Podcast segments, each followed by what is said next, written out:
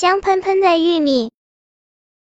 小白鼠喜欢吃玉米，小灰鼠也喜欢吃玉米。小白鼠对小灰鼠说：“咱们一起种玉米吧。”太好了，我也正想和你一起种玉米呢。小灰鼠说。小白鼠和小灰鼠找了一块种玉米的地，准备把土松一松。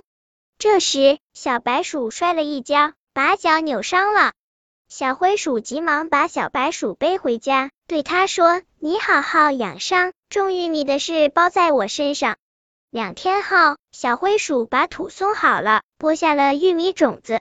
阳光照，雨水浇，玉米种子发芽了。阳光照，雨水浇。玉米长成小苗了，小灰鼠拖着一车肥料来到玉米地，给玉米施了肥。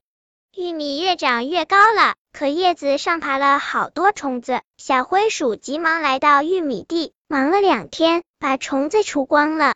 在小灰鼠的精心照料下，玉米丰收了，一个个金黄黄的玉米，看着就让人喜欢。小灰鼠来到玉米地，用了整整一天时间。把玉米全部掰下来，装了满满四大筐。大个子熊看见了，对小灰鼠说：“你一个人也吃不了这么多玉米，我用一些西瓜和你换两筐好吗？”小灰鼠看着大大的西瓜，咽了一下口水，摇摇头说：“不，我不换。”长尾猴提着一篮桃子经过这里，问小灰鼠。你一个人也吃不了这么多玉米，我用一些桃子和你换两筐好吗？小灰鼠看着粉红的桃子，舔了舔嘴唇，摇摇头说：“不，我不换。”小灰鼠用小车推着两大筐玉米来到小白鼠家。小白鼠，玉米丰收了，这是你的两筐。小白鼠很意外，我没种玉米啊，你忘了我们约好一起种的？小灰鼠说。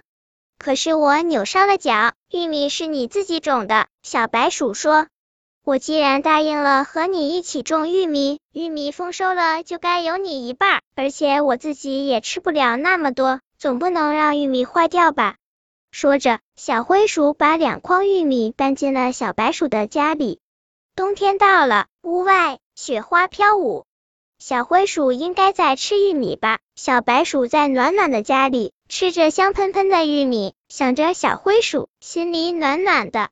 小白鼠也在吃玉米吧？小灰鼠在暖暖的家里吃着香喷喷的玉米，想着小白鼠，心里也暖暖的。